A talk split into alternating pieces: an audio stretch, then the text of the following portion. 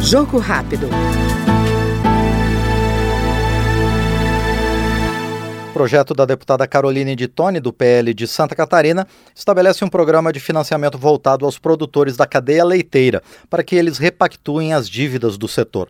Segundo a parlamentar, os juros altos inviabilizam a produção no campo e prejudicam o país, o terceiro maior produtor de leite do mundo, respondendo por 34 bilhões de litros, segundo o Comex Stat, sistema de consultas do comércio exterior brasileiro. A nossa pecuária leiteira do Brasil vem sofrendo não só com as importações que triplicaram no, no presente ano, foram mais de 300% de leite estrangeiro que caiu aqui no Brasil, prejudicando os nossos produtores de leite. Mas a situação é ainda mais dramática, porque os nossos produtores não estão conseguindo pagar os financiamentos que pegam em bancos. E com isso, a gente vê cada vez mais perto o êxodo rural, eles abandonarem as atividades. E por isso, presidente, nós apresentamos um projeto de lei que vem inovar.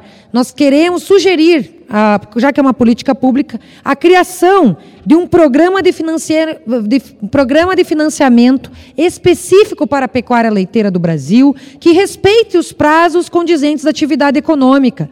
Por exemplo, quando se tem um, bezerro, ele vai demorar aí mais de 15 meses para poder ter a inseminação artificial. A gestação é nove meses.